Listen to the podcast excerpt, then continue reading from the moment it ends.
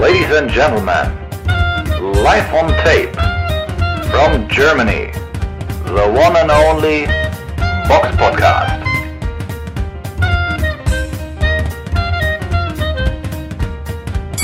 Hallo und herzlich willkommen zum Box Podcast Ausgabe 320. Es ist der 31.10.2021. Heute mit dabei der Eugen. Hallo. Und die Samira. Hallöchen. Jetzt hast du mich richtig aus dem Konzept gebracht, sonst sagst du immer Hallo. Äh, und ich, der Robert, seid gegrüßt. Happy Halloween. Ähm, ja, wie, immer fangen wir an mit dem Rückblick aufs vergangene Wochenende. Der Box Podcast Rückblick aufs vergangene Wochenende. Und großartig gab es da jetzt nichts an Veranstaltungen, die so für den, ich sag jetzt mal für das deutsche Publikum sehr interessant war. Die größte Veranstaltung, die für uns so interessant sein könnte, war natürlich die, die am 30. Oktober in äh, London in der O2 Arena stattgefunden hat. Das war eine Eddie Hearn Veranstaltung, die auf The Zone übertragen wurde. Der eigentliche Hauptkampf wäre eigentlich Dillian White gegen Otto Wallin gewesen. Der ist aber aufgrund einer Schulterverletzung von äh, Dillian White ausgefallen. Ähm, stattdessen war der Hauptkampf äh, Chantel Cameron gegen Mary McGee gewesen und auf der Undercard kämpften auch unter anderem Alan Barbage gegen den allseits bekannten Eric Molina. Äh, Samira, du hast dir ein paar dieser Kämpfe angeguckt. Bereust du es oder sagst du, ja, war doch gut? ja, es auf jeden Fall hat der eigentliche Hauptkampf nicht für mich gefehlt, auch wenn ich natürlich immer supporte, wenn wenn mal ein Frauenkampf größer gemacht wird. Aber ja, weiß ich nicht, ob, ob der Frauenkampf jetzt so perfekt dafür war. Also es war natürlich dann der Hauptkampf, weil es auch ein Titelkampf war. Es war der WBC und IBF-Titel ähm, im super Leichtgewicht. Also ja, es waren zwei Titel. Ähm, Chantel Cameron ist ungeschlagen also sie ist eine ganz gute Technikerin, 30 Jahre alt, ähm, lustig, ihr Kampfname auch Il Capo. Muss ich gleich an Vincenzo Quartieri denken.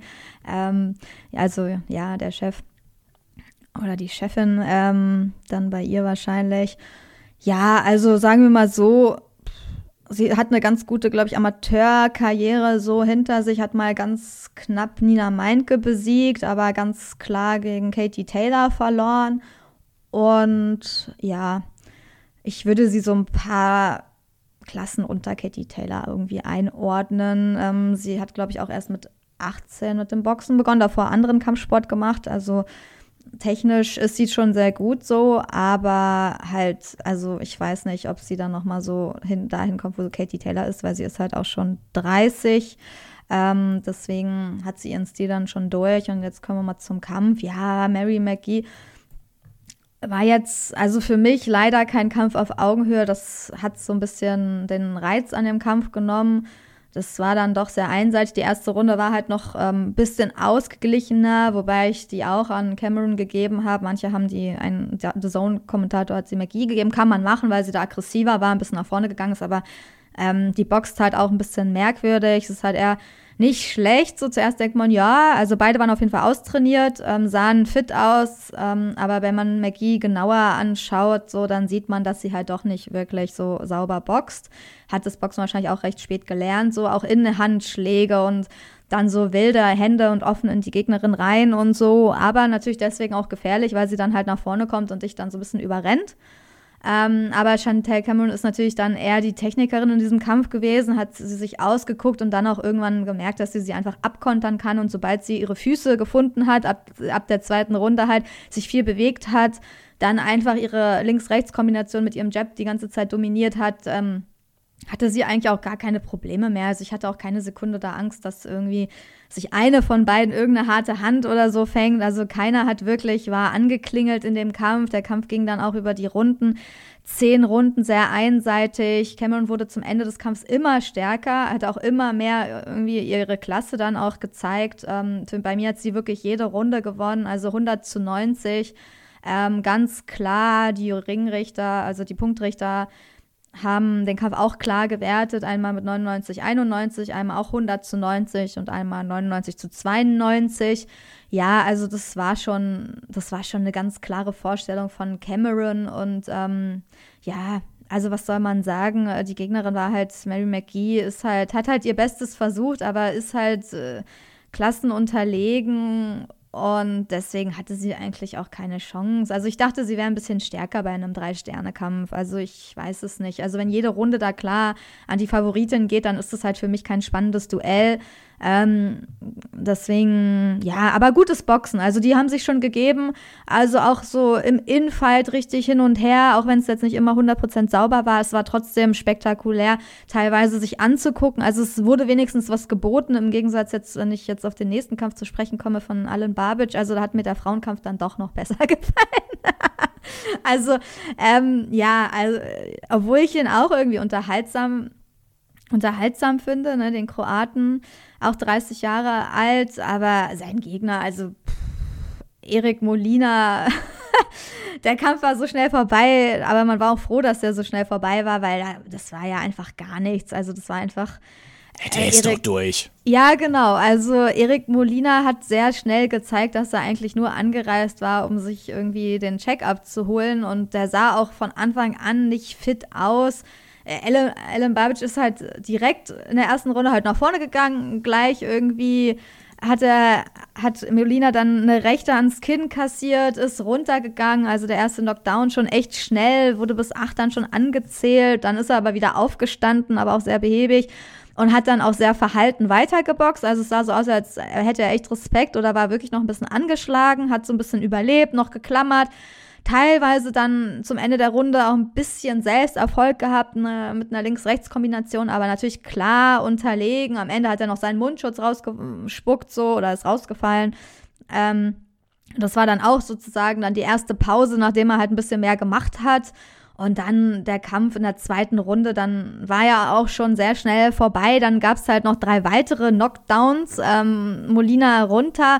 Aber es waren halt auch nicht so übertrieben harte Hände, zum, zumindest sah es halt immer nicht so aus und dann er stand dann irgendwie auch immer nicht so richtig oder hat sich nach vorne gebeugt oder beim Klammern so um den Gegner rumgeklammert und dann hat er noch auf den Hinterkopf oder an die Seite vom Kopf was bekommen und hat sich quasi manchmal so halb noch mit fallen lassen. Also das sah halt immer so ein bisschen so aus, als hätte er auch gar keinen Bock weiter zu boxen. Also es war echt keine, also eine echt schlechte Leistung von Molina, hat halt wirklich gar keinen Kampf Geist gezeigt, hat sich dann auch am Anfang gleich der zweiten Runde beschwert über einen Kopfstoß und da merkt man dann schon, ja, box doch, sondern beschwer dich nicht, da geht's weiter so, ne? Das ist halt immer so ein bisschen dieses, ja, dieses Monieren. Auf jeden Fall hat der Ringrichter dann nach dem dritten Knockdown in der zweiten Runde den Kampf zum Glück abgebrochen, weil das hatte halt auch keinen Sinn mehr. Man hat auch, hat auch gesehen, Molina wollte auch nicht mehr weiter boxen und er hat auch eh keine Chance gehabt. TKO-Sieg, zweite Runde für Babic. Babic. Ähm, muss ja mal Bobic denken. Ähm, ja, auf jeden Fall, ja, also war jetzt, ich glaube nicht, dass da Alan Babic so viel daraus gelernt hat, weil es war viel zu schnell vorbei, aber sowas, also da war ja gar nichts zu sehen. Also das war einfach also, ein bisschen besserer Sand, sagt er, irgendwie da kassiert, aber irgendwie fast nichts selbst macht und einfach überhaupt nicht fit war. Also das ist echt, also Molina muss ich jetzt ehrlich gesagt auch nicht mehr im Ring sehen. Also ich meine, sowas irgendwie da zu bieten, also da könnte Babic schon bessere Leute boxen. Also der ist jetzt auch 39, Molina.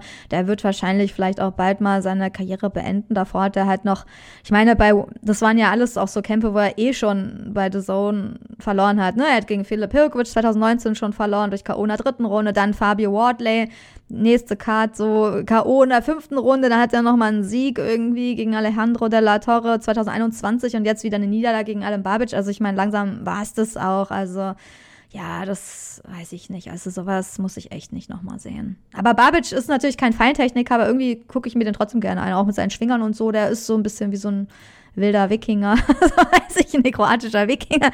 Der, irgendwie ist er unterhaltsam, finde ich. Auch wenn er jetzt technisch nicht so fein ist. Wie hieß nochmal dieser, wie hieß nochmal der deutsche Halbschwergewichtler? Robert, noch was. Der ja auch überhaupt nicht Feintechniker war, aber bei der, da, da gab es auch immer ordentlich auf die Glocke. Wie hieß der, der denn nochmal? Robert Rolle oder was? Ro nee. Wie hieß der denn nochmal? Wen meinst Nein, du denn ich, da? Ich weiß, ich weiß. Der, der, hat immer epische Schlachten gehabt. Jetzt war nur irgendwie anders. Genau. Ja, der, genau, genau. Ah. Auch nicht die feine Klinge, hat man sie aber irgendwie doch, doch immer ganz gerne angeguckt. Ich meine, der hat sich ja teilweise Ohrfeigen noch vom Weg in der Ringecke gefangen. Mensch, Robert, zieh die Deckung hoch. Ah nee, das passt schon. Patsch, Deckung hoch! Ja, manche Boxer müssen gar nicht so. Ja, es ist nicht bei jedem so, aber manche haben irgendwas anderes, dass man sie trotzdem, ihren Stil irgendwie trotzdem mag, weil man einfach weiß, der hat harte Hände drauf teilweise und hat keine Angst und geht nach vorne und dann ist es irgendwie. Ich meine, er hat ja auch noch eine, Babic hat ja auch noch eine K.O.-Quote von 100 Prozent, okay, gegen wen, aber trotzdem, also neun Siege, neun durch K.O. ist ja auch erstmal ganz interessant so und er ist halt auch ein imposanter Boxer, deswegen ist das irgendwie jetzt ja, weiß ich nicht. Kann man sich den auf jeden Fall angucken, auch wenn er jetzt nicht technisch so fein boxt. Aber trotzdem, das war jetzt kein Kampf, der, den ich jemandem empfehlen muss. Also da gibt es nicht viel zu sehen. Von daher hoffen wir auf bessere Gegner. Ansonsten gab es noch an dem Wochenende ein paar Veranstaltungen, die eher quasi durch Promoter und Event aufgefallen oder Event Location aufgefallen sind. Unter anderem war in äh, Las Vegas ein, in, im Manley Bay Resort eine Veranstaltung gewesen von Tom Brown. Die wurde auf Showtime über äh, tragen. Dort kämpften Jamal James im Weltergewicht gegen Raja Butaev. Den Kampf hat er durch TKO in der neunten Runde verloren. Außerdem eine Veranstaltung in New York City im legendären Madison Square Garden. Da war eine Veranstaltung von Bob Arum. Allerdings weiß ich jetzt nicht, wo die übertragen wurde. Dort kämpften im Superleichtgewicht José Cepeda gegen äh, Jose, äh, Josue Vargas. Den Kampf hat er durch, den, durch TKO in der ersten Runde direkt gewonnen. Ja, das so als Randbemerkung. Kommen wir zur Vorschau. Die Box Podcast Vorschau auf kommende Kämpfe. Und da am Anfang können wir zwei kleinere Veranstaltungen nennen, die, auf, die man auf jeden Fall erwähnen kann. Ähm, einmal wäre da eine Veranstaltung, die am Freitag, den 5. November in Las Vegas stattfindet. Übertragen wird sie auf ESPN, ESPN Plus, ist eine Bob Arum Top Rank Veranstaltung und da kämpfen im, ist ein, vor allem eine Fünf-Sterne-Veranstaltung im Superfedergewicht der Frauen Michaela Meyer gegen Maiva Hamadusche, äh, Hamadusche oder Hamadouche, ich, ich weiß nicht, wie man es ausspricht. Ähm, da geht es um die IBF und äh, WBO-Titel äh, im, im Superfedergewicht. Ist auf jeden Fall ein recht vielversprechender Frauenkampf. Den kann man sich auf jeden Fall angucken. Am Samstag, den 6. November, findet in Deutschland noch eine kleinere oder eine kleinere Veranstaltung äh, statt, wo Promoter Timo Schwarzkopf selbst im ha äh, Hauptkampf in den Ring steigt. Dort kämpft Timo Schwarzkopf gegen Aram Fanyan um den IBO International Superleichtgewichtstitel. Ja, wenn ich mir jetzt so die Kampfansetzungen alle angucke, sehr viel Rot bei den Gegnern, denke ich, äh, es dürften da, dürfte das Outcome äh, schon jetzt wahrscheinlich feststehen.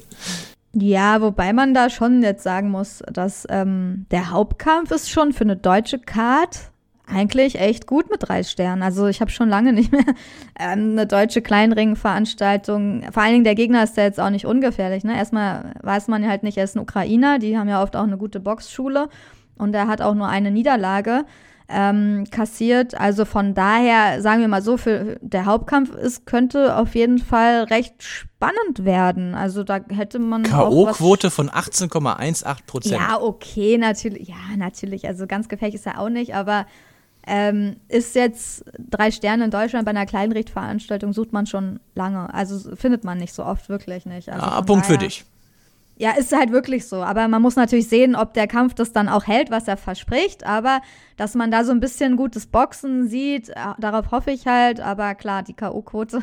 Also wahrscheinlich wird es dann kein vorzeitiger Sieg ähm, ähm, für, für Aram Fanian. Ähm, aber ich meine, was ist die K.O.-Quote von Timo Schwarzkopf? Können wir auch nochmal als Vergleich. 50 Prozent, 20 Siege, 12 durch K.O., 4 Niederlagen.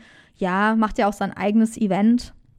Also ja, mal gucken, ob der Kampf ein bisschen spannend wird. Alles andere hast recht, sind halt recht klare Ansetzungen. Stay Busy Fights ähm, mit Simon Zachenhuber.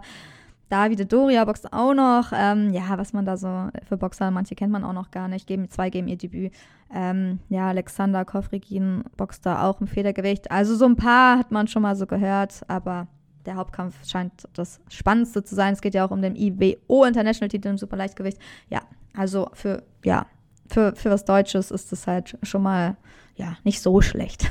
mhm. Bin vor allem mal gespannt, wie der Zachenhuber sich schlägt, aber zu sehen werden wir das wahrscheinlich nicht bekommen, weil so kleineren Veranstaltungen da Aufnahmen zu bekommen, ist ja immer ein bisschen schwierig. Okay. Der größte Kampf dieses Wochenendes, der findet mal wieder naturgemäß nicht in Deutschland, sondern in Amerika statt. Dort findet der nämlich statt im MGM Grand in Las Vegas. Das ist eine Veranstaltung von Tom Brown, TGB Promotions und Sal Alvarez, Canelo Promotions. Und übertragen wird diese auf Showtime Pay-Per-View, nicht auf The Zone. Dort kämpfen im Supermittelgewicht Saul Canelo Alvarez, bei vielen angesehen als die absolute Pound-for-Pound Nummer 1 der Welt, gegen Caleb Plant um alle vier Titel im Supermittelgewicht. An der, zu nennen wäre da WBA, WBO, IBF, WBC. Ja. Freut ihr euch darauf? Ja, so ein bisschen schon. Ja. Ne? Aber ich glaube jetzt, die, die Chancen, wenn man jetzt ganz realistisch ist, von Caleb Plant sind jetzt nicht allzu hoch. Ne? Das, das muss man einfach sagen. Die Buchmacher geben, geben ihm aktuell eine 7.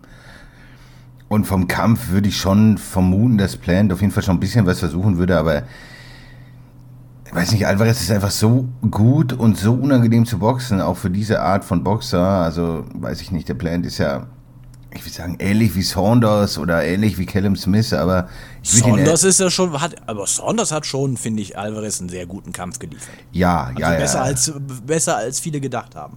Ja, ja, ja, auf jeden Fall. Smith ist jetzt, war auch okay, aber ja, aber ich, ich würde ihn jetzt von der Qualität auch so ähnlich einschätzen, so wie, wie diese beiden Leute. Und von daher denke ich, dass es ein bisschen eng wird, so von, von den Runden, aber, aber, das ist relativ ungefährdet sein wird für, für Alvarez. Also ich, ich, ich, also ich wüsste jetzt nicht, wer da ähm, sein Geld auf Caleb Plant setzt. Oder seht ihr in ihm irgendetwas, was, wo, wo ihr glaubt, dass er gewinnen könnte? Ich lasse Samira den Vortritt. Ähm, ja, also ich freue mich natürlich trotzdem auf den Kampf, weil es auf jeden Fall ein viel, viel besseres Wochenende, Boxwochenende wird als das letzte oder als das jetzt, worüber wir geredet haben. Deswegen einfach schon Canelo im Ring zu sehen, ist immer irgendwie eine Freude. Auch wenn der Gegner natürlich wirklich nicht so einen mitreißt. Also natürlich für die deutschen Boxfans ist es natürlich ein bekannter Name. Ähm, gegen Feigenbutz haben ihn wahrscheinlich viele kennengelernt, Caleb Plant. Da hat er halt dann, ähm, ja, klar gewonnen durch TKO in Runde 10.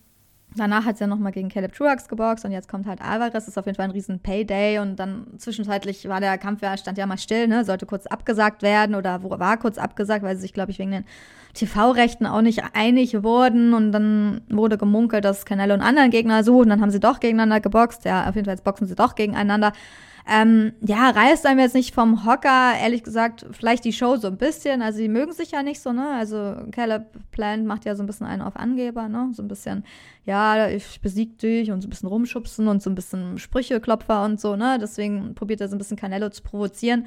Ich denke, das wird Canelo mit einem vorzeitigen Sieg bestrafen im Ring. Also, ich sehe da eigentlich nichts anderes. Also, ich glaube nicht, dass. Ja, klar, er kann sich bestimmt. Er ist ja ein beweglicher Boxer, so, hat auch einen Stil ja, unterhaltsam ist, finde ich. Also Caleb Plant ist jetzt nicht ganz langweilig im Ring, hat auch manchmal so seine, ja, ne, diese, diese Arroganz im Ring teilweise, ne, hat er manchmal, lässt er so durchblicken. Ich weiß nicht, ob das auch gegen Canelo passieren wird, wahrscheinlich Glaub nicht ich so nicht. oft. Also Ich zumindest glaub gar nicht. Einmal macht er das vielleicht kurz und dann wird er die bestraft und dann macht er es nie wieder. Richtig, weil du kannst nur arrogant sein gegenüber Leuten, die das auch erlauben. Und die dich Alvarez erlaubt nicht, das nicht. verletzen. Ja, die, wo es auch nicht wehtut, wenn es da zurückkommt, ne? Wenn du gerade deinen Arm Das nach oben, äh, nach oben streckst oder sonst was für Spirenzien da im Ring machst. Aber ähm, ich glaube auch, dass er sich bestimmt, ja, so vielleicht mal ne, ein paar Runden sichern kann, aber nur weil Canelo das dann zulässt, weil er sich vielleicht dann ein bisschen zurücknimmt, ihn ausguckt und dann einfach überlegt oder sich, äh, ja, guckt, wann er ihn halt vorzeitig besiegen kann. Also ich kann mir echt kaum vorstellen, dass dieser Kampf über die volle Distanz läuft. Also das wäre schon eigentlich eine Überraschung, wenn das über zwölf Runden, oder? Was sagt die? Also ich gehe davon aus, dass Alvarez das Ding in weniger als neun Runden beenden wird. Was sagt denn der Eugen dazu? Ja, ich glaube auch so. Ja, ich glaube, bin, bin auch bei dir. Ich würde sogar vielleicht so sechs, sieben, vielleicht acht, aber ich glaube, viel länger wird es nicht dauern. Aber was sagt ihr denn dazu, dass der Kampf, obwohl äh, Saul Alvarez ja eigentlich ein The Zone-Fighter ist und seine letzten Kämpfe auch alle da übertragen wurden, diesmal auf Showtime läuft und ähm, in Deutschland wird es übertragen auf fight.tv, F-I-T-E. Und weißt du schon, wie viel es kostet? Hast du Nee, habe ich nicht, aber ich vermute mal 10 oder 20 Euro. Äh, unterhaltet euch doch mal über meine Aussage. In der Zwischenzeit gucke ich nach. Ja, Also, ja, also ist natürlich traurig für alle, die The Zone haben, weil äh, wenn so ein großer Kampf äh, da läuft und du den dann da nicht sehen kannst, ich finde das schon immer nervig. Dann musst du dann für einen Kampf wieder woanders überlegen, wo du dir das angucken kannst. Vor allen Dingen gibt's dann immer, man, also öfter gibt's ja auch manchmal Probleme, dann kannst du es dann nur auf dem PC gucken und dann läuft's nicht auf deinem Smart TV, weil es irgendwie nicht funktioniert oder weiß man nicht was. Also ich finde, ist das immer so ein bisschen nervig und ich finde auch nicht, dass das jetzt so ein extrem spannender 15 Dollar. Ja, okay. Ist zwar jetzt auch nicht so viel dann umgerechnet, so, ne, Dollar, aber trotzdem ist es halt auch nicht so ein Kampf, wo du denkst, den muss ich jetzt unbedingt nachts äh, live gucken, weil das so spannend sein wird, weil ich nicht weiß, wer gewinnt. Also bei mir ist es so, bei diesem Kampf, also den kann ich auch später gucken, theoretisch. Das jetzt, ich bin da nicht so richtig gehypt, auch wenn ich Canelo cool finde. Aber ähm, für mich ist die Spannung da. Da fehlt einfach die Spannung. Für mich ist es so fast schon so, wie soll ich das sagen, in Prozent 95 zu 5? Ich weiß es nicht. Also die Prozent 5, 5, 5 Prozent oder noch weniger vielleicht für Caleb Oder sag doch einfach, oder sag doch einfach äh, eine Pflichtaufgabe. Ja, genau. Also ich weiß, äh, guckt ihr das live? Also ist, seid ihr da so gehypt? Also ich bin nicht gehypt und ja klar, 15 Dollar ist jetzt nicht so viel, weil ist das wahrscheinlich 13 Euro, 13,50 sowas um den Dreh. So viel ist das nicht, aber man überlegt, wenn du mal guckst, was man heutzutage alles zusätzlich an Abos hat, dann überlegst du dir halt auch so, ah, 15, 15 Euro für etwas, wo du dir den Ausgang eigentlich denken kannst. Äh, ich meine, äh, wahrscheinlich äh, geht's, ist das bei euch so, ihr habt wahrscheinlich auch alle Amazon Prime und Netflix und noch äh, ein The Zone-Abo, da, da reden wir ja schon mal von gut 30 Euro oder 35 Euro pro Monat, die allein schon weggehen. Äh, dann vielleicht noch was anderes wie Audible oder weil ich, Spotify. Da überlegst du halt schon so, ob es dir das wert ist. Jedenfalls geht es mir so. Ja, korrekt, gerade weil man jetzt ja auch nicht, wenn man sich überlegt, wie viel Zeit gucke ich jetzt wirklich mal The Zone oder Amazon oder was, wel- welchen Dienstleister auch immer, das ist ja gar nicht so viel, ne? Wie oft man da wirklich einschaltet. Und diese ganzen Limitationen gehen mir auch enorm auf die Nerven. Beim Fußball ist es auch so, da gibt es gar kein, sogar keinen wirklichen Überblick mehr, wo was kommt. Und Boxen ist halt auch schwierig. Du hast halt nicht so die eine Anlaufstelle. Hinzu kommt, dass ich halt immer gerne Veranstaltungen, also wirklich gerne in der, im Originalkommentar lese oder sehe, gerade bei Showtime oder so. Das ist dann halt immer echt schon schön präsentiert mit schönen Experten, die, ne, das, das, das, hat, das hat irgendwie einen gewissen Charme und das macht ja für mich so eine Übertragung auch aus. So, ich erinnere mich immer gerne zurück an die ganzen HBO-Großveranstaltungen. Das war schon sehr, sehr sexy, so das, das mit anzusehen. Und wenn ich da so eine abgespeckte Version sehe, ich guck, das schaue ich nicht so gerne wie das, wie das Original. Ja, ich glaube jeder, ne? Weil da einfach der Vibe, dafür kann ja auch niemand was, also weil einfach die Stimmung gar nicht über, übertragen werden kann, weil, also bei Fight weiß ich nicht, ich glaube, die machen keinen deutschen Kommentar, soweit ich weiß, aber ich habe ehrlich gesagt da noch nie was geguckt, aber ich glaube nicht, dass die da ein extra Studio aufbauen und so. Bei The Zone, die machen das natürlich, also es ist ja natürlich schön, weil nicht jeder versteht vielleicht auf Englisch alles im Original und möchte das dann auch übersetzt haben und deutsche Kommentatoren und so. Aber sie sind halt nicht in der Lage, weil sie einfach in einem äh, Studio in München, glaube ich, sitzen und nicht live vor Ort sind. Also ich meine, wenn die wenigstens live vor Ort wären, dann hätten sie ja auch noch diesen Vibe, den sie übertragen könnten. Und hier ist es so und die Stimmung ist so und dann können sie mal jemanden über interviewen und so. Aber wenn du halt in so einem Mini-Studio einfach in Deutschland irgendwo sitzt, dann kannst du halt diese Stimmung gar nicht aus Amerika übertragen. Das ist dir gar nicht möglich. Du hast auch, du bist ja selbst gar nicht in dieser ähm, ähm, ja, so aufgepeitscht sozusagen. Ne? Du bist ja, du moderierst ja auch ganz anders, wenn du jetzt live irgendwie in Las Vegas bist oder im Madison Square Garden stehst und sagst, ich bin hier live und wir laufen gerade die und die Boxer vorbei und bla bla bla. Das ist ja was ganz anderes, als wenn die da, wenn du in Deutschland bist und dann halt so ein riesen Event kommentierst. Das merkt man halt auch immer. Und deswegen gucke ich auch immer lieber den Live-Kommentar, weil da natürlich auch Stars hinter dem Mikro sitzen. Muss man ja dazu sagen. Oder auch als Experten natürlich dann dazu was sagen, was man in Deutschland natürlich auch kaum hat. Das ist korrekt. Ähm, aber ich finde es halt komisch. Wie gesagt, dass, äh, obwohl äh, Alvarez ja eigentlich mit äh, Eddie Hearn und The Zone bisher immer so stark zusammengehört, dass jetzt gerade. Ja, es hat mit Caleb Titel- Plant zu tun. Habe ich ja gesagt. Das, ja, aber dass der, ich Anführungszeichen, wir reden mit Caleb Plant zu tun. Wir reden hier von Canelo Alvarez, dem der Cash Cow des Ja, Boxens. eigentlich schon.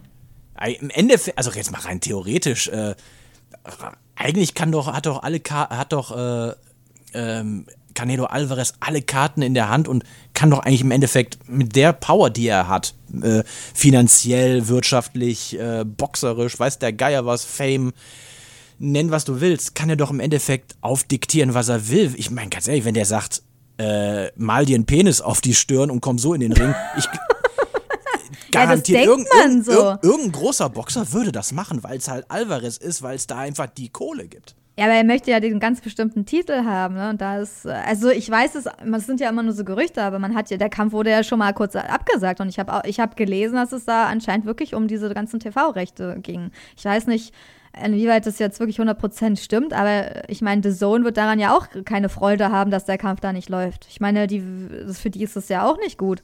Und dass er überhaupt irgendwie das machen kann, dass er, wenn er eigentlich bei The Zone ist, man weiß auch gar nicht, was er da genau für einen Vertrag hat, dass er trotzdem jetzt auf einer anderen Plattform dann übertragen wird, ist halt auch alles irgendwie äh, komisch. Also für Canelo die können natürlich sagen, okay, wir verdienen jetzt durch eine Pay-per-view-Veranstaltung halt noch mal ein bisschen mehr und das Geld kriegt dann halt vielleicht Plant oder sie teilen sich das, also weil das The Zone-Abo haben die Leute halt schon, die meisten, die Boxfans sind. Weiß ich nicht, ob jetzt so viel Neue das dann für diesen Kampf extra abschließen. Paar vielleicht, aber jetzt müssen halt alle Mexikaner in Amerika und sonst wo äh, das Pay-per-view noch mal dazu zahlen und so hat man halt noch mal mehr Geld am Ende für beide. Also irgendwie so ähm, zum Geldverdienen ist es natürlich besser, aber für die Boxfans ist es, glaube ich, jetzt, ähm, ja, natürlich irgendwie enttäuschend, so ein bisschen schade. Gerade, ja, ich mag das auch nicht, dass das auf so 100.000 verschiedenen Plattformen irgendwie ist. Ich finde das auch irgendwie nervig. Ich fände es besser, wenn das wirklich gebündelt wäre. Alle bei The Zone oder sonst wo, oder ob es jetzt Fight ist, The Zone, wie es heißt, ist ja egal, aber wenn einfach da alle wichtigen Kämpfe laufen würden, ne, das wäre wirklich für Fans auch am einfachsten. Aber so, da muss man sich immer schon, die Leute checken das ja so schon nicht. Da muss man mal gucken, wo läuft es, wo wird es übertragen und dann wann und was muss man dafür, braucht man dafür und dann tausend Passwörter und das. Also es ist schon alles nervig. Guck doch mal an, was bei Facebook teilweise in den Gruppen steht. Da wird dann irgendwas Ja. gepostet. äh, der Kampf läuft heute Nacht auf fight.tv und dann schreibt irgendjemand einen Kommentar, welcher Kanal ist das, wo läuft der? Ja, genau. Immer. Ja, deswegen sag ich, die Leute lesen ja auch schon gar nichts mehr. Nur die Überschrift von Artikeln, alles steht schon im Artikel irgendwie drin und trotzdem fragen sie ja, ja, genau, wo wird es übertragen und so. Oder ist, ja. mein Liebling ist ja immer, wenn du, ich sag mal jetzt, wenn du jetzt einen Kampf hast, wie der im Weltergewicht stattfindet, wo die Namen vielleicht in Deutschland nicht ganz so groß sind. Und äh, da ist der, die Überschrift, weil ich bei Boxen 1 oder bei anderen Gruppen, äh, heute Nacht kämpft Boxer XY gegen das in äh, Las Vegas. Äh, und irgendeiner, auf welchem Fernsehsender wird das übertragen? Ja, immer.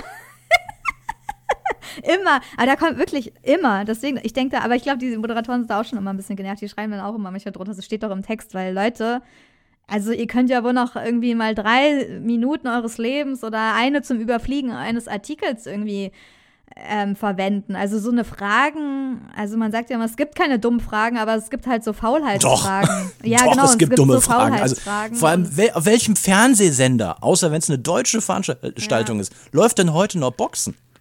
Auf Ja, keinem. MDR, ARD lief noch Boxen, ja, das ist der einzigen. Aber auch keine internationalen Fights. Richtig, richtig. Alles Internationale Nichts. läuft nicht im deutschen TV. Ja, früher mal auf RTL vielleicht, aber das war auch so das Letzte. Aber das gibt's halt nicht mehr. Aber das sind vielleicht Ja, oder noch so, Premiere oder äh, Sky, wenn dann irgendwelche Veranstaltungen aus Amerika oder England waren. Ja, aber immer zerstückelt, ne? Mal auch mal auf Ja. The Zone was oder wo auch immer. Aber alles irgendwie immer Ja, aber so. The Zone ist ja in dem Sinne kein Fernsehsender. Nein. Streaming-Anbieter oder was, wie soll man das nennen? Oder D-Max kam auch mal kurz. Ja, D-Max gab's auch. Stimmt, da kam ja die, die, die, ähm, die Mayweather und die Wilder-Kämpfe liefen ja damals. Die hat ja, glaube ich, auch Tobias Drews damals kommentiert. Ja, Genau. ja. Das waren coole Veranstaltungen.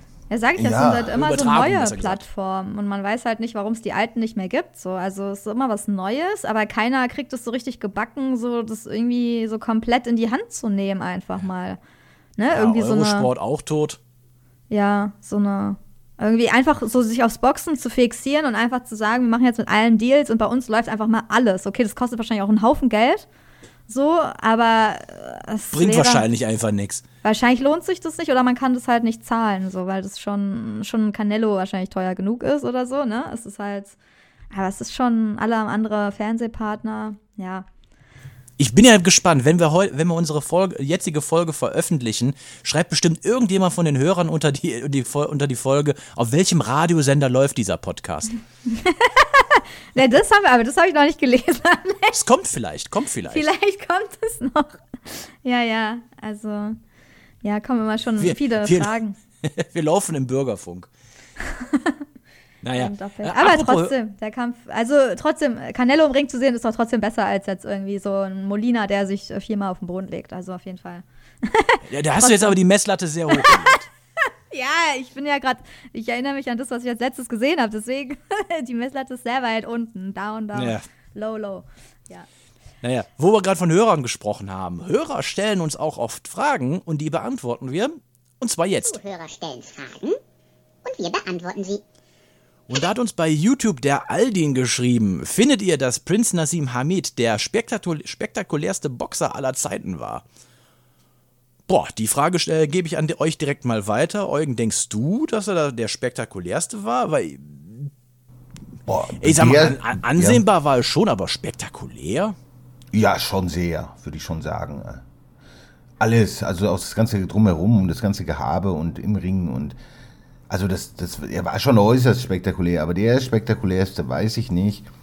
Da tue ich mich auch ein bisschen schwer mit. Das ist natürlich auch immer so, was man, was favoriert man? Ne? Sieht man gerne den extremen Skill, sieht man gerne so, einen Typ wie Lomachenko oder sieht man gerne abartige Power wie oder Athletik wie bei Mike Tyson oder möchte man auch noch Show drum haben, wie weiß es ich, bei, bei Ali oder weiß, ne, das, das ist was ist was ist da spektakulär? Aber so von der reinen Ring-Performance sicherlich auch sehr spektakulär, aber jetzt ich wüsste nicht, wer der spektakulärste sein sollte. Aber er spielt auch- vorne mit. Ja, ja, ja, ja, auf jeden Fall. Also der ist ja ganz, ganz weit vorne. Mit halt so na, Leuten wie, wie Roy Jones oder sowas, halt Leuten, die halt äh, ja irgendwie auch noch einen großen Entertainment-Faktor haben. Ne? Auf jeden Fall. Also Nassim Hamed äh, auf jeden Fall eine Rakete und es, es, es mangelt an solchen Leuten auch so ein bisschen momentan. Ne? Also an, an solchen extrem spektakulären Menschen, also im Ring und die dann auch noch außerhalb einiges äh, zu bieten haben. Besonders die, die mal irgendwie was losmachen. Also ich bin ja ein Riesenfan auch von, von solchen Typen wie Ricardo Mayorga oder so.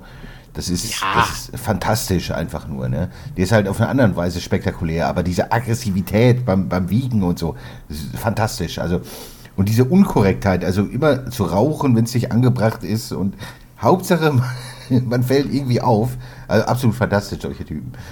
Ja, aber da gibt es einfach viel zu wenige von. Aber äh, Nassim Hamed, äh, ein Traum von einem Boxer. Also der war schon echt, echt super. Äh, wie, wie, wie nennt sich das? Enfant terrible? Ich, ich Ja. glaube, das, ich glaub, das ist der Begriff, richtig? Ja. Ja, Samira, willst du auch was dazu sagen? Ja, also ich kann da schon einstimmen. Also ich finde schon, dass er spektakulär war. Ich meine, das war ja auch ein extrem erfolgreicher Boxer, ne? Ich meine, eigentlich sein Rekord, das muss man auch erstmal hinkriegen, ne? So natürlich sehr leicht. Also dafür, dass er in so einer leichten Gewichtsklasse war, im Federgewicht, kennt ihn halt jeder. Und das muss man halt auch erstmal schaffen. Selbst die, die sich halt eigentlich nicht für so leichte Gewichtsklassen interessieren. Und das ist halt ähm, was Besonderes. Ähm, ja, 36. Ja, wie bei René Weller, ne? Ja, genau. Also, ja, okay, die, da würde ich jetzt schon noch einen Unterschied machen. Also, also da gucke ich mir lieber hundertmal lieber Ahmed an als René Weller. Aber auf jeden Fall 36 Siege, 31 durch K.O. Eine Niederlage hat er nun in seinem Rekord gegen Barrera, Marco Antonio Barrera. Das ist halt auch schon krass, irgendwie so einen Rekord zu haben. Aber ich glaube, bei ihm ich habe mir, glaube ich, öfter eher seine Ring, Ringwalks und Einmärsche angeguckt, als vielleicht die Kämpfe sogar noch. Also, weil die einfach immer so spektakulär waren, was er da rumgetanzt ist. Er hat einfach so eine, auch so spezielle Ausstrahlung, natürlich auch ein bisschen diese Arroganz, dieses Gespielte und dann immer diese irgendwelche Tiger-Outfits oder sein Kampfoutfit war halt auch schon wie so ein Kunstwerk und ähm, ja, er hieß ja auch Prince äh, als Kampfnamen. Also hat schon eine riesen Show gemacht, aber es war auf jeden Fall unterhaltsam, auch wenn es vielleicht nicht für jeden Geschmack ist, aber irgendwie hätte auch Amerikaner sein können von der Show her, aber äh, Engländer so, aber ich fand es immer, es ist mal was anderes und auf jeden Fall ist er nicht langweilig gewesen und das finde ich immer schon, ähm, das finde ich immer schon schön, wenn jemand nicht langweilig ist, weil so ist er halt, äh, ist er uns zumindest auch noch im Gedächtnis geblieben. Also ist halt sehr spezieller Boxer, aber er konnte auch was und er konnte auf jeden Fall auch Show machen, das können halt auch nicht alle. Das ist ja halt diese seltene Kombination zwischen Showman und Können. Auch so ein Chris Eubank hat ja auch, war ja auch ein Meister in Show machen, und, aber der konnte halt auch was. Oder äh, Tyson Fury. ähm, das ist natürlich eine ja, super Kombination, die natürlich für Vermarktung und Geld äh, einfach perfekt ist. Eine weitere Frage bei äh, YouTube kam rein von, ich vermute mal, das spricht mal Italienisch, Baggio Robby 1 oder Baggio Robby Uno. Ähm, bei welchen größeren Kämpfen wart ihr live dabei? Samira, bei dir weiß ich, dass du bei sehr vielen Veranstaltungen warst. Was war denn so dein größter Kampf? Ja, also natürlich, erstmal war ich ganz öfter mal als Box-Fan oder einfach als, ja, ja, sagen wir schon als Box-Fan bei vielen Events, wo ich halt noch jünger war. Ich weiß gar nicht, wann ich damit angefangen habe, aber das war auf jeden Fall noch in der Jugendzeit. Ich weiß nicht, wann mein erstes Box-Event ist. Ich kann mich, war, ich kann mich daran nicht erinnern, aber es kann schon so mit zwölf oder so gewesen sein, keine Ahnung. Und ähm, da ich in Berlin war und hier Sauerland natürlich immer veranstaltet hat, regelmäßig, war ich echt bei, bei jedem Event eigentlich, was in Berlin war, einfach. Das ist echt so. Da waren ja auch früher mal ähm, sehr oft Events und immer abwechselnd mit Universum liefen immer Box-Events und oft war Berlin halt auch wirklich die, der Austragungsort, was mich natürlich sehr gefreut hat und ähm, ja, dann später war ich natürlich beruflich dann eher, weil ich von den Events halt berichtet habe, dann auch noch bei sehr vielen Box-Events. Ähm, also ich kann mich gar nicht, ich müsste das nach, ich kann das vielleicht gar nicht mehr nachzählen. Also ich hebe mir schon immer Sachen auf, wo ich war. Ähm, kann man auch bei Instagram sehen, da könnt ihr die Akkreditierungskarten und so sehen, damit ich das nicht vergesse. Aber ich war wirklich bei fast allen Kämpfen erstmal, die in Berlin waren, wenn ich da war, auch bei anderen, teilweise in anderen deutschen Städten er natürlich aber in Deutschland meistens, wenn ich jetzt mit den größten an, also was sind die größten? Wahrscheinlich mit den größten Namen so. Also ähm, dann würde ich sagen, dass wahrscheinlich Wladimir Klitschko so die größten Kämpfe waren. Ähm, ich kann ja mal von der Reihenfolge anfangen. Also ich muss mal gucken. Ähm, ich glaube, das war der erste Kampf, wo ich live war, war 2000 drei müsste das gewesen sein. Also es war jetzt auch nicht so ein krasser Gegner. Ich weiß nur, was das war in Kiel in der Ostseehalle, genau, gegen Daniel, Daniel Nicholson. Also war leicht, war auch total schnell vorbei. TKO in der vierten Runde, war ich auch so ein bisschen dachte, oh, so schnell vorbei. Also man war kaum da und dann war der Kampf schon vorbei. Also das war das erste Mal, dass ich live, glaube ich, ähm, Klitschko gesehen habe, Wladimir. Dann war ich bei Hey dabei, Wladimir Klitschko gegen Hey, weiß ja jeder äh, in Hamburg, ne, in dem Stadion. Open Air, wo jetzt auch nicht so das beste Wetter äh, war. Und, aber es war halt eine Riesenshow, weil David Hay einfach auch so ein Star war und weil einfach so viele Leute da waren. Und der Kampf dann auch schon, also es hat sich schon gelohnt, auch wenn man in diesem Fußballstadion natürlich äh, immer nichts so sieht. Ähm, oder war das im Fußballstadion? Ich gucke gerade. Ach so, vielleicht verwechsel ich auch im Das war im Stadion. Das war ja, 2011 im Fußballstadion genau. in Es war, ja, weil ich musste mal. Es und es hat geregnet. Events. Genau, es hat geregnet und äh, die, ich weiß noch ganz genau, genau, ähm, die, die ganz vorne saßen um den Ring, so VIPs, ähm, die hatten auch gar nichts so Übersicht quasi. Also die wurden auch nass. ähm, also es war echt ein äh, bisschen. Also es war sowieso das Event. Den Kampf habe ich als sehr also habe ich schon als ganz gut empfunden, aber den Rückweg, der war grauenhaft, weil fast alle Boxfans irgendwie in der U-Bahn-Schacht da zerquetscht wurden. Also das war wirklich grauenvoll, da zurückzugehen. Also es war wirklich, ich weiß noch genau, daran erinnere ich mich am besten, auf dem Rückweg. Also du standest einfach äh, gefühlt 15 Minuten in diesem U-Bahn-Tunnel, der hinten und vorne nur den Aufgang hatte und hinten konntest du dich gar nicht mehr nach vorne und zurück bewegen. Und wenn da eine Panik ausgebrochen wäre, dann wären da einige Leute ähm, totgetreten worden. Das war wirklich richtig krass so. Ähm, richtig grausam. Ähm, auch der ist schlecht organisiert, einfach von der Polizei, dass die so also viel Massen auch auf, den, auf die Gänge da zugelassen haben. Also das war auf jeden Fall krass. Aber da war ich privat auch, das waren zwei Privatevents und dann, dann wurde es beruflich. Dann war ich bei Wladimir Klitschko gegen Tyson Fury. Ähm, da war ich auch bei der, beim Wegen, glaube ich, genau. Ähm, das war auch sehr cool, weil Tyson Und danach waren wir zusammen in der Altstadt. äh, nee. Hä? Doch, doch. Nach dem Kampf haben wir uns noch in der Altstadt Echt? getroffen, mit dem Jan. Äh, 2015. Ach so, ich guck gerade. Ja, okay, das muss ich auch. Das ja, kann sein. Ich erinnere mich. Ah, doch, mit Jan, ja, stimmt. Doch, ich glaube. Ja, irgendwie, ja. Also auf jeden Fall war ich. ja, doch, stimmt. War ich da noch? Also es ist schon so lange her, deswegen. Aber das war natürlich extrem, weil einfach das ganze, die ganze Vor also diese ganze Pressesachen davor ganz cool waren, weil da schon internationale Presse und so da war und weil das schon so dieses Flair hatte von, das ist jetzt wirklich mal ein großer Kampf und so, auch wenn das Ende dann nicht so toll war für, für, für Deutschland oder für die Klitschko-Fans, aber es war natürlich krass.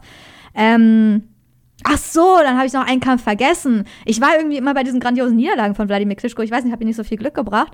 Ich war natürlich auch als Boxfan bei Wladimir Klitschko gegen Corey Sanders. Ähm, das war natürlich auch äh, ein krasser Kampf, TKO in der zweiten Runde. Das war natürlich eine krasse Niederlage von Klitschko, ähm, wo die Leute dann ihre Becher am Ende des Kampfes und so geschmissen haben und weil die alle so enttäuscht waren, weil ja keiner mit der Niederlage gerechnet hat. Also ich war echt bei vielen Kämpfen von Klitschko, wenn ich das jetzt so überlege. Und dann war ich auch bei Wladimir Klitschko gegen Kubrat Pulev. Das war aber auch wieder beruflich. Ähm, das war aber auch richtig cool.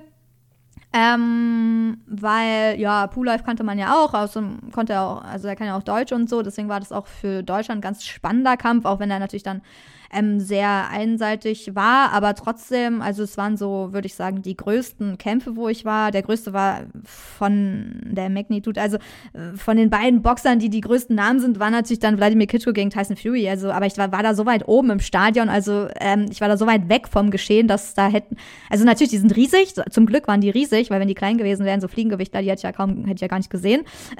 aber ähm, ja, war auf jeden Fall so, das war dann wahrscheinlich mein größter Kampf und dann noch tausend andere in Deutschland.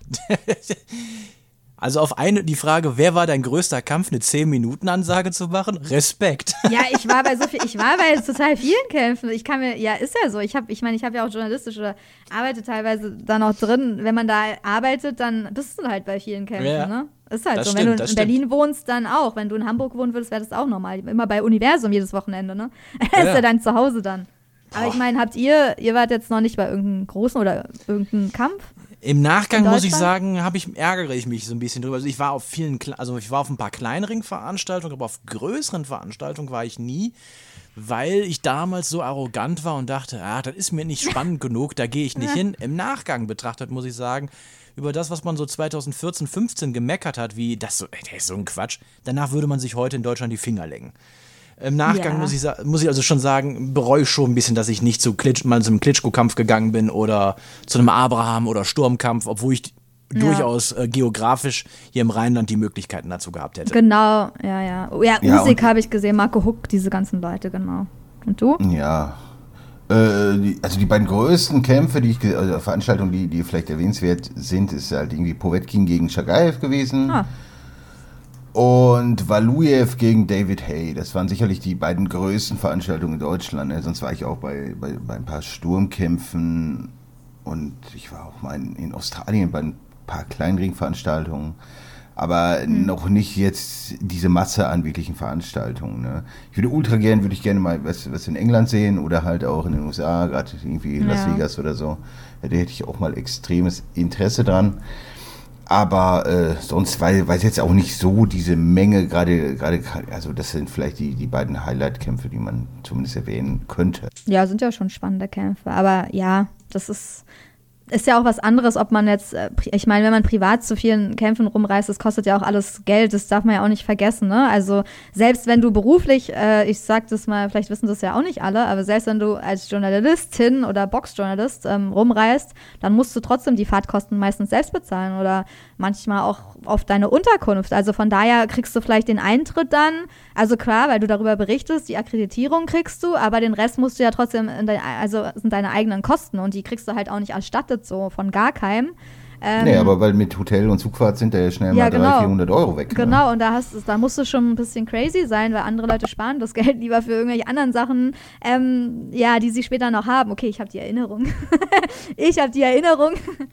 ähm, die anderen haben Goldbahn. Nein, so ist es nicht. Aber ähm, ich erinnere mich, ich, für mich ist es ja auch wirklich so Hobby. Ich bin da ja auch ein bisschen so verrückt. Deswegen bin ich froh, dass ich bei diesen Events war. Aber man muss sagen, niemand übernimmt diese Kosten, auch nicht Boxsport, Magazin, niemand. Du musst es alles selbst wollen, du musst es selbst organisieren, du musst deine Freizeit dafür selbst opfern. Ähm, von daher ist es dann auch zusätzliche Arbeitszeit meistens und deswegen, und nach Amerika schickt dich sowieso kein Mensch, also das müsstest du dann auch alles selbst bezahlen, sozusagen, deine Flüge und so, und ähm, um von dort zu berichten und deswegen hält sich das alles immer so, ähm, in Grenzen, auch bei denen, die darüber ähm, irgendwie darüber schreiben und so. Die sind halt auch dann meistens auf Deutschland fixiert so.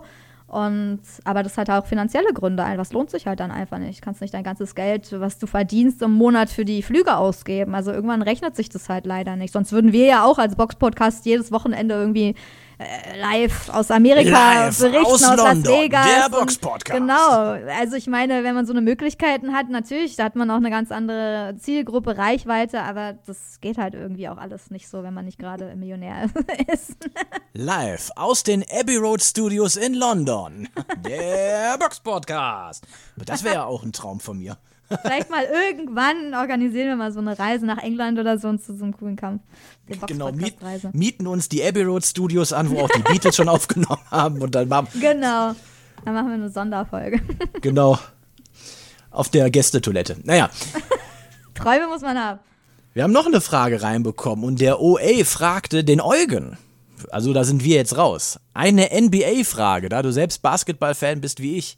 Ist Michael Jordan oder LeBron James für dich der äh, GOAT oder jemand anderes? Und glaubst du, dass Shaquille O'Neal als Profiboxer gute Chancen mit seinem Körperbau hätte, hätte wenn, er früh, wenn er früh mit dem Boxsport angefangen hätte? Ja, gute Frage, wer Goat ist. Ich glaube, das ist kaum zu sagen. Ne? Ich meine, das ist, das sollte man wahrscheinlich darüber urteilen, wenn die Karriere auch vorbei ist. Ich denke, so LeBron James, hat noch so, sagen wir mal, zwei bis drei Jährchen hat er sicherlich noch im Tank, wo er einigermaßen spielen kann. Wer der Goat ist, also schwer zu sagen. Ich finde auch Abdul Jabbar darf man nie, nie vergessen, weil er ist einfach ein, eine Maschine gewesen. Aber ja, also ich, ich, Jordan ist vielleicht so schon meine Zeit, aber eher so die Ende, das Ende der Karriere, so, weiß ich, so, so richtig verfolgt, verfolgen konnte man es in den 90ern Jahren nicht so richtig, wie, heute, wie man es heute kann. So mit dem League Pass und so. Aber wer der Goat ist, boah, abwarten. Also mal gucken, was LeBron noch reißt, wird natürlich schwierig dieses Jahr, aber ja, es, die Diskussion ist auf jeden Fall sehr, sehr eng, finde ich. Also das ist, also das, vielleicht hat man noch zwei Goats, das sind brutalste, brutalste Spieler gewesen. Und ob Shaquille O'Neal ein guter Profiboxer gewesen wäre, die er, er hat ja schon mal aus Spaß gegen Oscar de la Oscar Hoya. de la Hoya gekämpft und das sah nicht so schlecht aus. Und wenn man sich überlegt, dass er eigentlich überhaupt kein, keine wirkliche Kampfsport, keinen Kampfsport so gemacht hat, und wenn man sieht, was er in seiner Prime für eine Physis gehabt hat, ist das schon ziemlich abnormal gewesen. Und er kann auch tanzen und bewegt sich sehr filigran. Also natürlich glaube ich, dass er ein sehr guter Boxer gewesen wäre, weil es ist ein ziemlich einmaliges Talent. Also jemand mit dieser Athletik und dieser Körpergröße wird, der wird ja selten geboren. ne? Da gibt es ja nur ganz, ganz wenige Menschen auf der Welt, die, die, die, die so gesegnet sind ne, mit Athletik und, und, und Physis, weil das war ja, der Typ wog ja 150 Kilo und ja, ist, was ist der? 2,16 Meter, glaube ich, ne? ja, oder wenn er nur 2,12 Meter zwölf ist, egal. Aber wenn man sie sieht, gerade in seiner Zeit, wo der ganz jung war, in Orlando, das war ja unfassbar. Was, was für eine, eine Kanonenkugel das ist. Vielleicht so wie, wie Zion Williamson heute, nur in, in noch größer. Das ist nicht, zwar nicht so ganz so viel Skill, aber eine, eine unfassbare Maschine. Ich denke, ja, auf jeden Fall wäre der ein krasser Boxer gewesen. Ähnlich wie LeBron James auch. Also wenn man da den, den jungen LeBron irgendwie zu seiner ersten Cleveland-Zeit, was, das ist für mich der eindrucksvollste Athlet, den ich, den ich je gesehen habe. Der Typ war unfassbar schnell, unfassbar athletisch, also das ist auch so ein Geschenk Gottes oder keine Ahnung, wie man das nennen kann. Das ist einfach, man darf ja nicht Übermensch sagen oder so, aber das ist ja von der Athletik so weit entfernt von einem normalen Durchschnittsmenschen, das ist ja unfassbar, ne? was, was, das für, was da für Typen rumlaufen.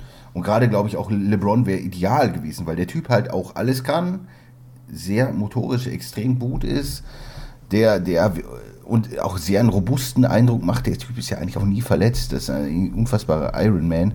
Und ich glaube, auch würde auch Kinn den beiden zutrauen. Und das, ich bin todsicher, dass gerade LeBron, glaube ich, wäre scheißegal, welche Sportart, außer jetzt irgendwie, wo größte Nachteil ist, Touren, Gewichtheben oder so. Aber egal, was der gemacht hätte, Volleyball, egal, der wäre überall eine Rakete geworden. Also der wäre überall in der Goat-Diskussion wahrscheinlich, weil es ist einfach un unfassbar begnadet, auch verletzungsresistent, filigran in seinen Bewegungen, unfassbarer Arbeitsethos, also da ist ja alles da. da es mangelt ja an nichts, ist ja, ich, ich will sagen, der perfekte Mensch, aber das ist natürlich schon wie so ein Sechser im Lotto, ne? was, was, was der an Gott gegebene Athletik so, so als sich hat. Und ähnlich bei Shaq auch. Das einfach brutalste Monster und, und die wären wahrscheinlich, wie gesagt, in jeder Sportart, gerade LeBron wäre in jeder Sportart eine Rakete geworden.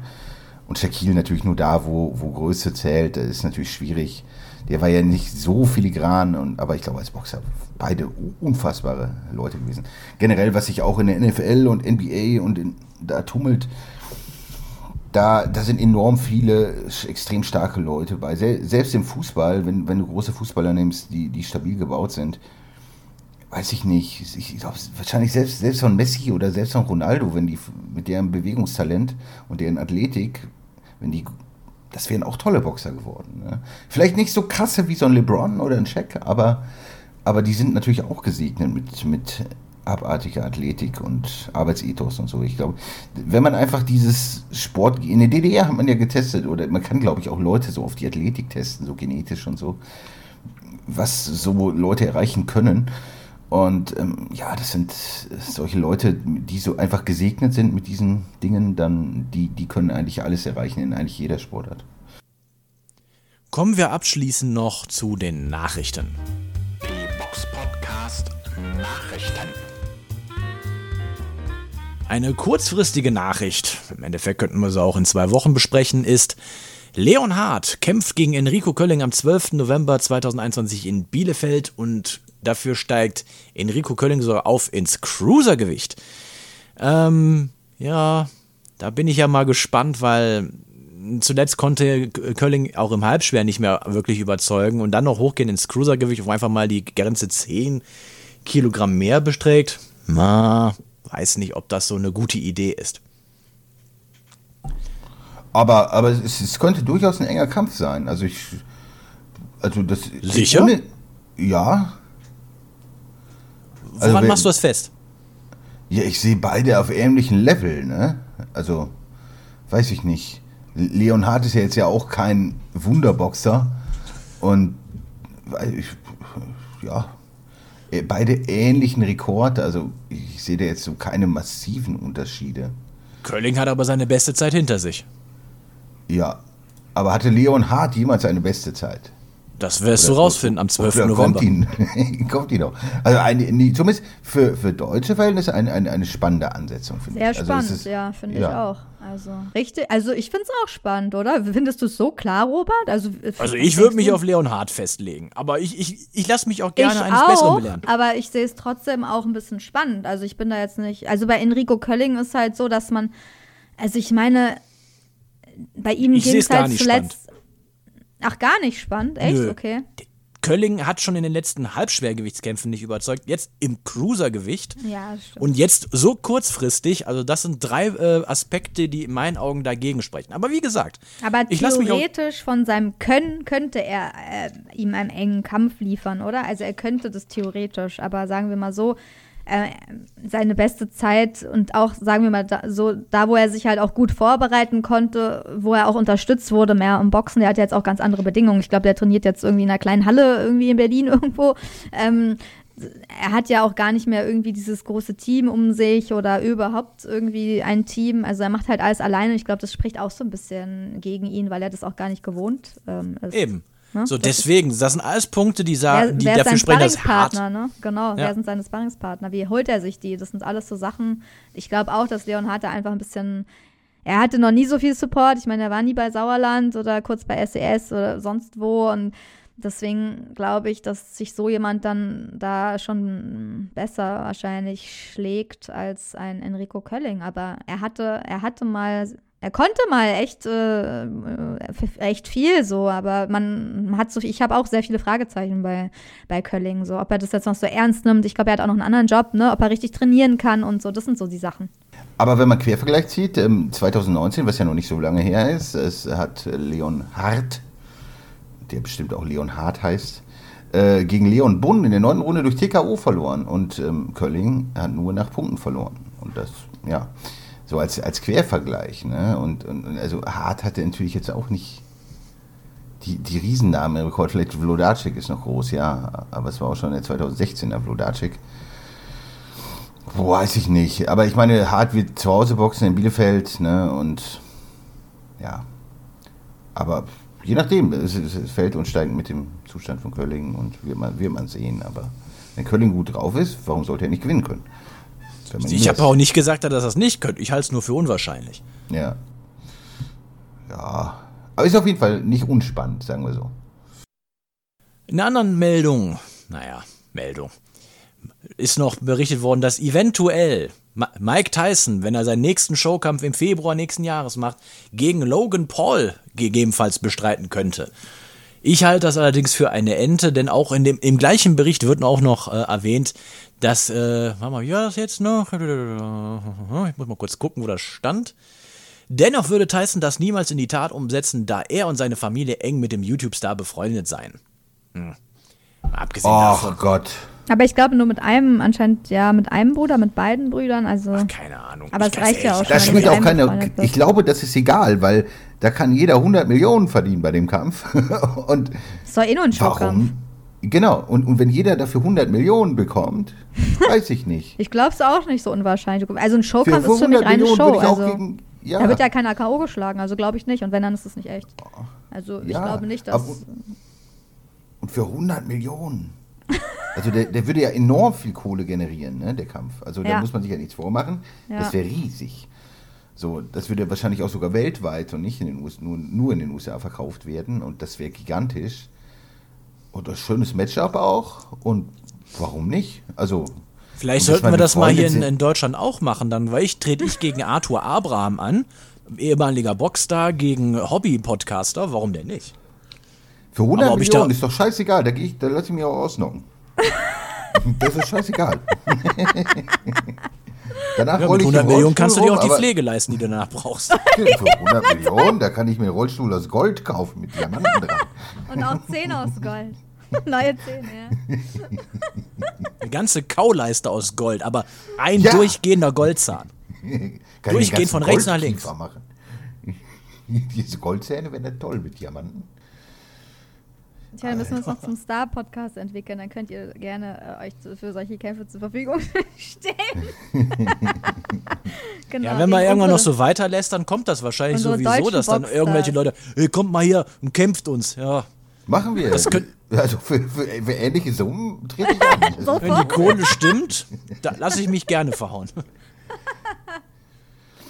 Ja. Naja, werden wir mal sehen, ob es wirklich zu dem Kampf kommt. Aber da steckt auf jeden Fall, würde eine sehr eine Riesenmenge Geld hinterstecken. Und Geld äh, macht ja viel möglich. Von Genau, daher, unlogisch, also un, unlogisch klingt das nicht. ja. Vielleicht muss ich auch zuerst beim Sommerhaus der Stars mitmachen, damit ich interessant bin für andere Boxer. Weil ich dann ein C-Promi bin. ja.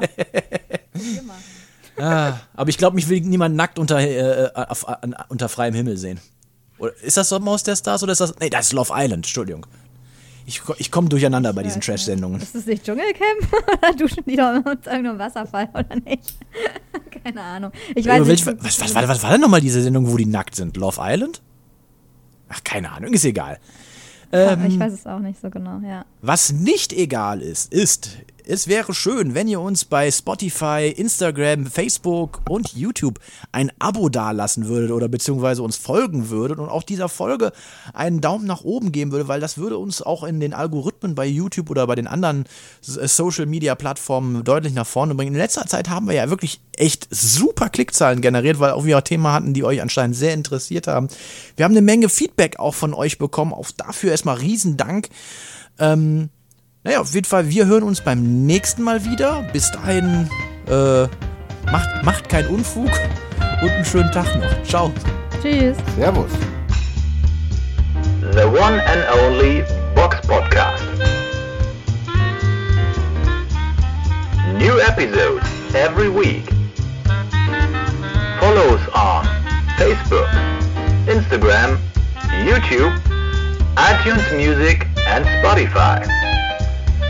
Boxpodcast.de